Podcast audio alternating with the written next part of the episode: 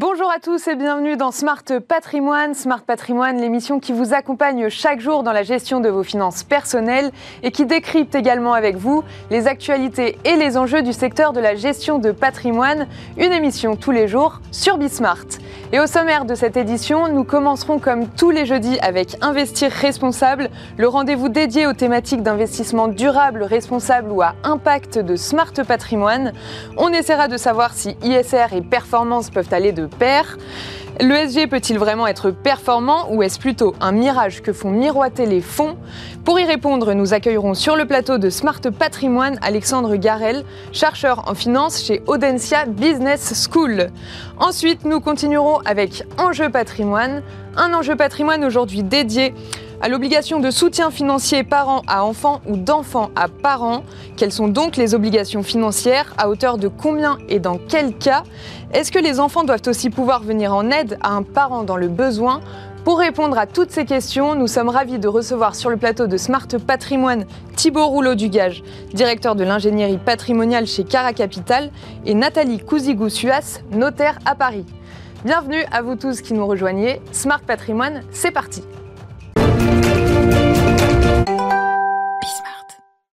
Et c'est parti pour Investir responsable, le rendez-vous dédié aux thématiques d'investissement durable, responsable ou à impact de Smart Patrimoine. Aujourd'hui, la question qui va nous animer est donc de savoir si ISR et performance sont un mirage à long terme. Quand on parle d'investissement socialement responsable, on parle de la prise en compte de critères autres que les critères financiers, c'est-à-dire les critères ESG environnementaux, sociaux et de gouvernance qui sont extra-financiers. Est-ce que ces critères dégradent la rentabilité des fonds et est-il vraiment possible de concilier performance et éthique? Pour répondre à ces questions, nous sommes ravis de recevoir sur le plateau de Smart Patrimoine Alexandre Garel, chercheur en finance chez Audencia Business School. Bonjour. Bonjour Pauline, merci pour votre invitation. Merci d'être venu. Alexandre Garel, pour commencer, pourriez-vous nous rappeler comment se manifestent les investissements responsables? Eh bien, tout à chacun, que ce soit via l'épargne salariale, son plan épargne retraite ou les produits d'assurance vie, euh, on va être amené à être confronté à des produits responsables, puisque d'après la loi Pacte, votre intermédiaire financier doit vous proposer au moins un produit d'investissement responsable. Donc c'est la façon dont ça, se manifeste et ça peut prendre plusieurs formes. Quelles sont les grandes catégories quand on parle d'ISR? Alors vous avez euh, les fonds ESG, donc qui utilisent des critères environnementaux, sociaux ou de gouvernance pour surpondérer certaines actions dans leur portefeuille. Vous avez des fonds d'exclusion qui vont euh, sortir du portefeuille des secteurs UG non responsables. Vous avez des fonds plus thématiques qui, par exemple, vont investir dans les entreprises bas carbone. Et vous avez aussi des fonds à impact qui vont délivrer de la performance extra-financière mesurable et vous avez même des fonds solidaires où un pourcentage euh, de l'argent qui est dans le fonds va être consacré à des structures solidaires qui ont pour but, par exemple, la réinsertion sociale, mais pas de délivrer du rendement. Est-ce que vous pourriez nous redéfinir la notion de performance en finance, Alexandre? Bah, C'est très important pour pouvoir parler de la performance des fonds responsables. Alors, euh, je vais commencer par quelque chose d'assez classique. Ce qui importe pour un portefeuille, c'est le couple rendement-risque. Donc, on cherche à avoir le plus grand rendement possible pour un risque le plus faible possible. Et typiquement, une façon d'y parvenir, c'est d'avoir un portefeuille très diversifié. Donc, à l'échelle française, c'est d'investir dans l'ensemble des actions disponibles sur le marché français. On va obtenir le rendement moyen de ce marché pour un risque minime, puisqu'on va éliminer les risques spécifiques à certains secteurs ou certaines entreprises. On sera seulement exposé au risque de marché. Donc la performance d'un fonds responsable qui va dévier de ce marché total, qui va faire des choix en favorisant plutôt certaines actions et en changeant les pondérations, cette performance, elle doit s'évaluer par rapport à cet indice de référence. Est-ce qu'on fait mieux, pareil ou moins bien? Un autre critère, autre que la performance d'un indice de référence qu'il faut prendre en compte dans le raisonnement, c'est les frais de gestion. Lorsque vous faites une stratégie responsable, vous avez davantage de frais de gestion généralement, euh, ce qui s'explique parce que vous devez faire un effort de repérer les actions qui ont des meilleures performances extra-financières. Vous avez des efforts, une activité qui est consacrée à la constitution de ce portefeuille. Donc, quand on parle de la performance d'un fonds responsable, elle est à penser par rapport à la performance de l'indice de référence, simplement investir dans tout le marché, et euh, il faut prendre en compte les frais de gestion. Voilà, donc net des frais de gestion. Et quels sont les grands facteurs qui déterminent si les fonds ISR peuvent surperformer, Alexandre? Alors, il y a au moins cinq forces. Euh, et euh, j'aurai peut-être l'occasion de les détailler par la suite. La première, c'est, comme je viens de le dire, on va s'écarter de la meilleure diversification possible. On ne va pas avoir toutes les actions du marché, mais seulement un sous-secteur. Comme vous êtes moins diversifié, normalement, le couple rendement-risque devrait être moins bon. Donc là, c'est plutôt une sous-performance par rapport à l'indice qu'on va attendre. Une autre vision, c'est quand vous faites de l'investissement responsable, vous pouvez vouloir dégager de la performance extra-financière. Et dès l'instant que vous vous écartez de l'objectif de maximiser la performance financière, pour pouvoir dégager de la performance extra-financière, encore une fois, l'attendu, c'est plutôt une sous-performance stricto sensus euh, pour l'aspect financier. Ensuite, vous avez des, des, facteurs qui peuvent laisser à penser que vous aurez une meilleure performance que l'indice. Il y en a un qui est la prise de risque. On peut imaginer que si vous avez dans votre portefeuille seulement des entreprises responsables, elles sont moins exposées à des risques grandissants, des risques environnementaux, des risques de changement de régulation, des risques de réputation, de controverses en termes de gouvernance de l'entreprise, en termes de bien-être des salariés. Voilà, votre portefeuille, potentiellement, il est moins exposé à ces risques. Donc, si vous maintenez un rendement égal à l'indice de référence, vous aurez moins de risques, vous avez un meilleur rendement risque que l'indice, euh, donc une surperformance.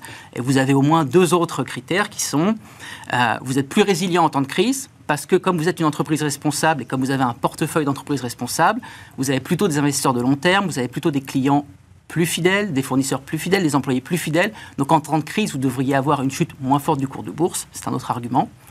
Et le dernier, c'est les fondamentaux. L'idée, c'est que quand on fait des paris sur, sur les critères extra-financiers, fondamentalement, on va choisir des entreprises qui ont des meilleurs fondamentaux.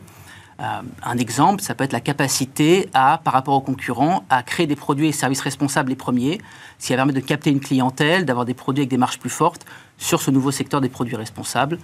Euh, c'est un exemple parmi d'autres.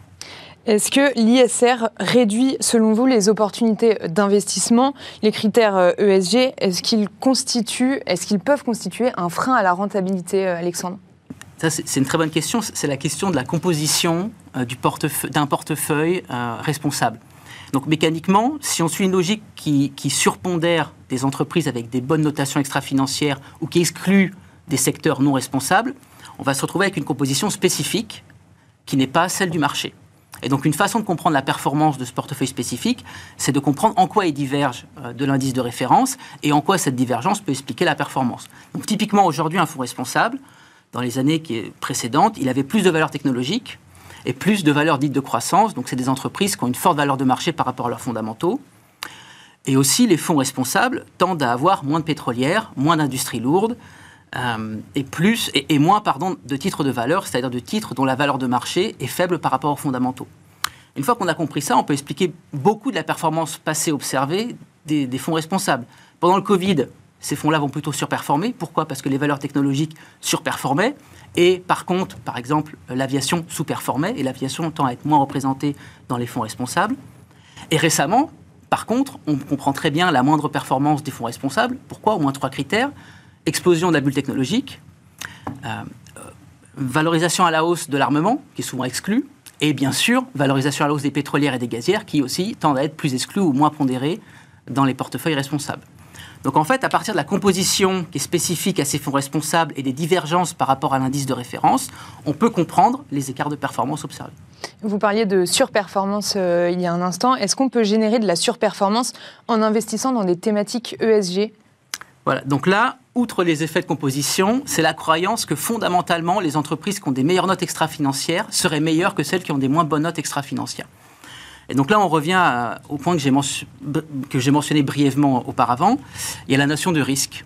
Voilà, typiquement, est-ce que si aujourd'hui j'ai un portefeuille responsable, j'ai vraiment des entreprises où il y a un moindre risque euh, d'action illégale, de corruption, euh, de, violation des, droits humains, euh, de mauvais management des employés, de management toxique, de harcèlement? Voilà, c'est ça qu'il faut définir. Et si c'est vraiment le cas, bah, ce pari peut être gagnant dans une société où ces risques sont grandissants et le marché réagit de plus en plus négativement euh, à, l'apparition d'une controverse environnementale ou sociale dans une entreprise.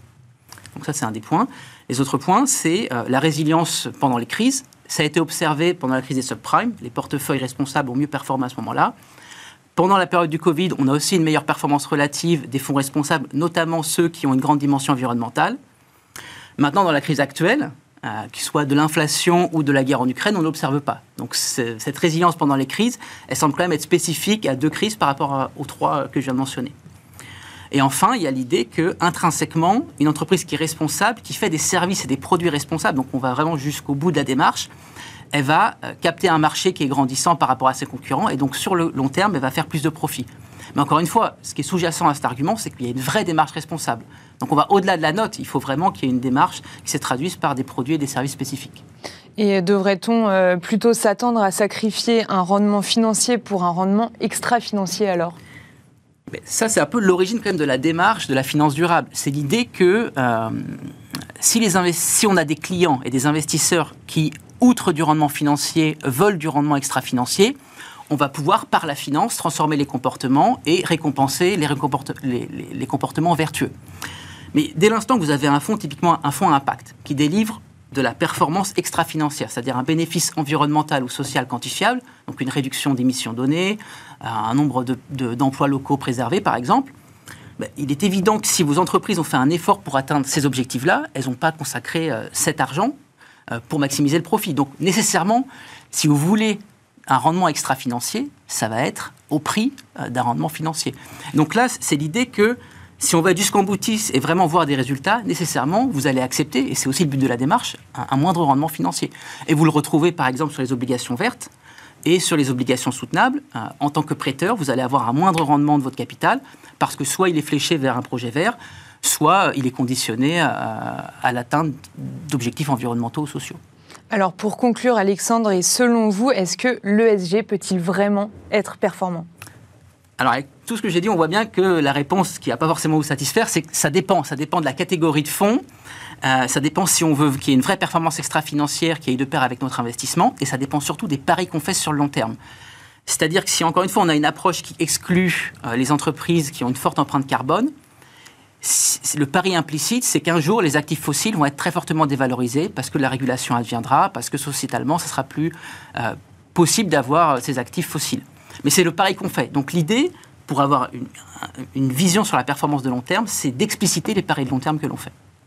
Merci beaucoup Alexandre Garel, chercheur en finance chez Audencia Business School, d'avoir répondu à nos questions sur le plateau de Smart Patrimoine. Et quant à nous, on se retrouve tout de suite dans Enjeu Patrimoine. Et on se retrouve donc dans Enjeu patrimoine, un enjeu patrimoine aujourd'hui dédié à l'obligation de soutien financier de parents à enfants ou d'enfants à parents. Personne n'est à l'abri de se retrouver en détresse financière un jour, divorce, décès, perte d'emploi ou encore accident de la vie. Si la famille de la personne à aider ne prend pas le relais mécaniquement, le Code civil prévoit des obligations de soutien financier parents, beaux-parents ou encore grands-parents, on va se demander aujourd'hui qui est concerné par ces obligations de soutien financier et dans quelles conditions. Est-ce que cette obligation dite alimentaire peut donner lieu à des avantages fiscaux? Pour répondre à toutes ces questions, nous sommes ravis de recevoir sur le plateau de Smart Patrimoine Nathalie Couzigousuas, notaire à Paris. Bonjour. Bonjour, bonjour à tous. Et Thibault Rouleau-Dugage, responsable de l'ingénierie patrimoniale chez Cara Capital. Bonjour. Bonjour Pauline. Alors pour commencer, Thibault rouleau du gage, pourriez-vous nous rappeler quelles sont les sources de la solidarité familiale Oui, merci pour cette, euh, pour cette introduction. Euh, alors, les sources de la solidarité familiale sont multiples. Euh, et ce qu'il faut bien avoir en tête déjà, c'est que la, la, solidarité familiale ne relève pas que de la générosité du cœur. elle est encadrée par la loi, euh, la loi qui institue deux obligations, une obligation alimentaire et une obligation euh, d'entretien euh, de, la part, des parents envers les enfants. Mais à côté de ces obligations du coup qui sont légales, il y a aussi une quantité d'outils à disposition pour, secourir ces enfants, pour les aider, que ce soit en capital, que ce soit en les dotant de revenus avec, des, donations, par exemple, de biens qui seraient frugifères pour les aider à financer leur, euh, leur, train de vie. Alors, plus largement, Nathalie Couzigousuas, qu'est-ce qui est encadré par la loi et qu'est-ce qui ne l'est pas? Mais c'est très important ce que dit Thibault parce qu'effectivement, pour qu'il y ait une obligation alimentaire prévue, il faut qu'il y ait un texte. C'est-à-dire qu'il n'y a pas, s'il n'y a pas de texte, eh ben on ne peut pas contraindre quelqu'un indépendamment de son cœur. Bien sûr, on peut toujours euh, laisser parler son cœur quand on le peut. Hein. S'il n'y a pas de texte, bah, il n'y a pas d'obligation alimentaire. Qu'est-ce que ça signifie? Parce qu'on a souvent ce genre de demande. Bah, par exemple, entre frères et sœurs, il n'y a pas d'obligation alimentaire, chère Pauline. De même qu'entre concubins.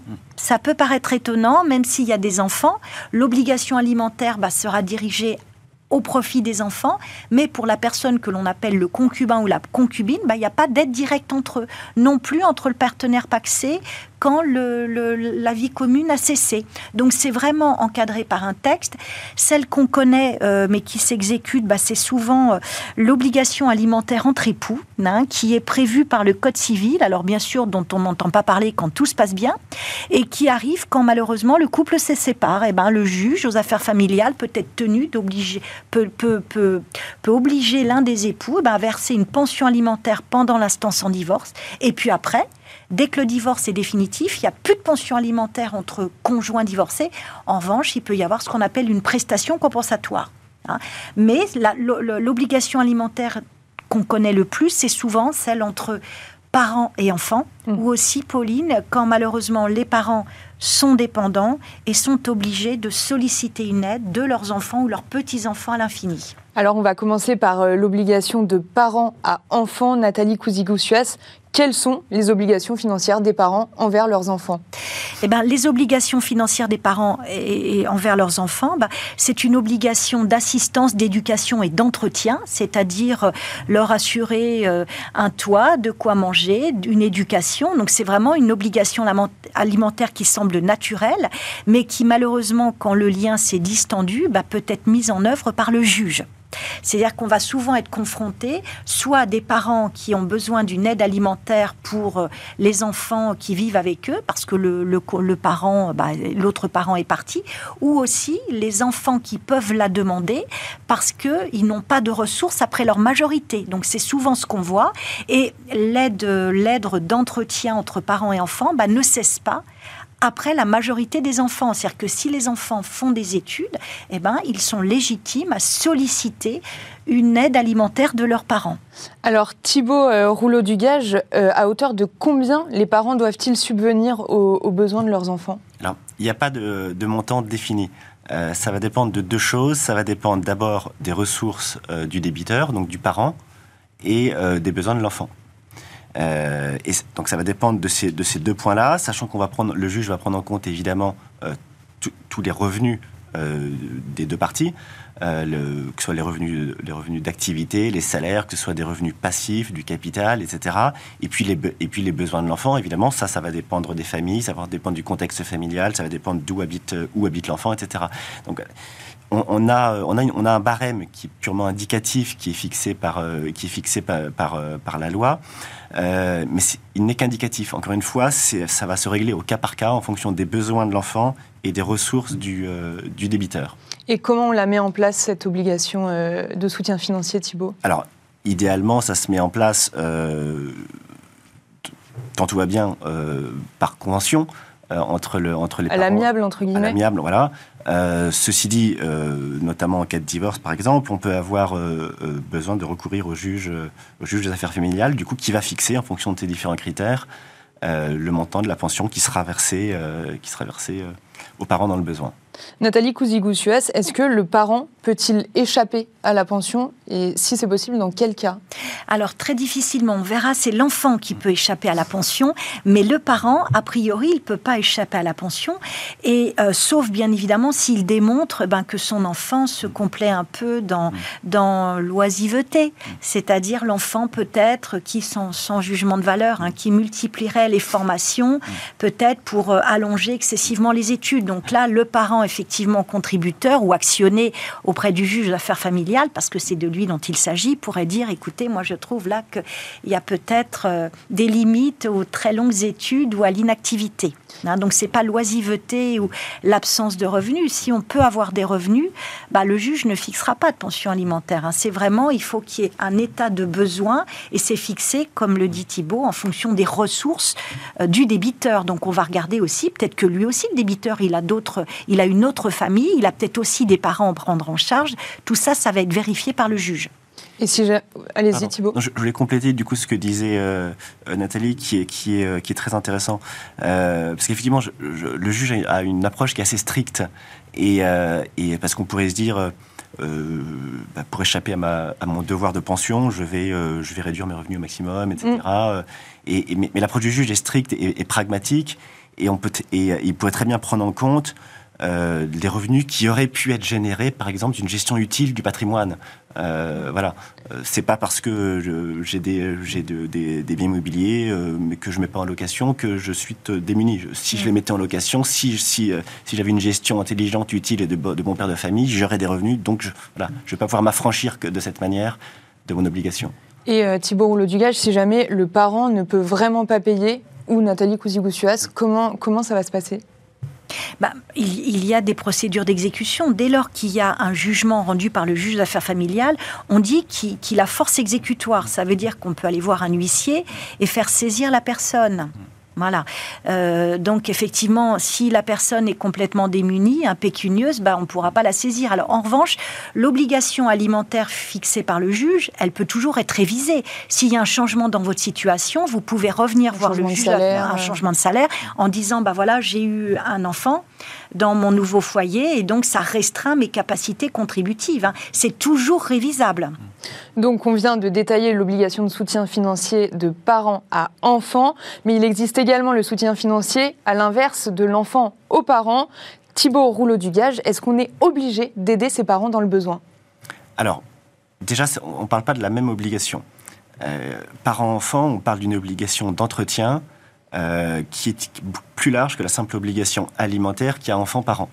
Euh, l'obligation d'entretien parent-enfant, c'est une obligation qui vise à pourvoir aux besoins euh, vitaux, et, mais également à l'éducation au sens large. L'obligation enfant-parent, elle est plus limitée, elle est limitée aux aliments. ce qu'on appelle les aliments, c'est évidemment la nourriture, mais c'est aussi, aussi les vêtements, c'est aussi le logement, etc. Le chauffage, tout pour bien vivre correctement, en fait. Oui, mais, mais, mais, mais, mais, ça reste plus restreint que l'obligation euh, l'obligation d'entretien par enfant. Elle est, euh, elle est calculée exactement de la même manière. On va de, de la même manière que par, enfant. Là, on va prendre en compte les ressources, du débiteur, les besoins, euh, les besoins du créancier, et ça sera également fixé par le juge au cas par cas. Nathalie, est-ce que cette obligation s'applique aussi aux beaux-parents? Oui, tout à fait. Euh, tant que le lien de, euh, qui, met le lien de filiation est toujours, euh, est toujours vivace. Mais alors, ce qui est assez intéressant, et ça, il faut bien que nos auditeurs le comprennent, c'est qu'il n'y a pas de hiérarchie. C'est-à-dire que un parent pourrait fort bien demander à l'un seul de ses enfants, voire à des petits-enfants. C'est-à-dire qu'il peut attraire concrètement celui qu'il souhaite.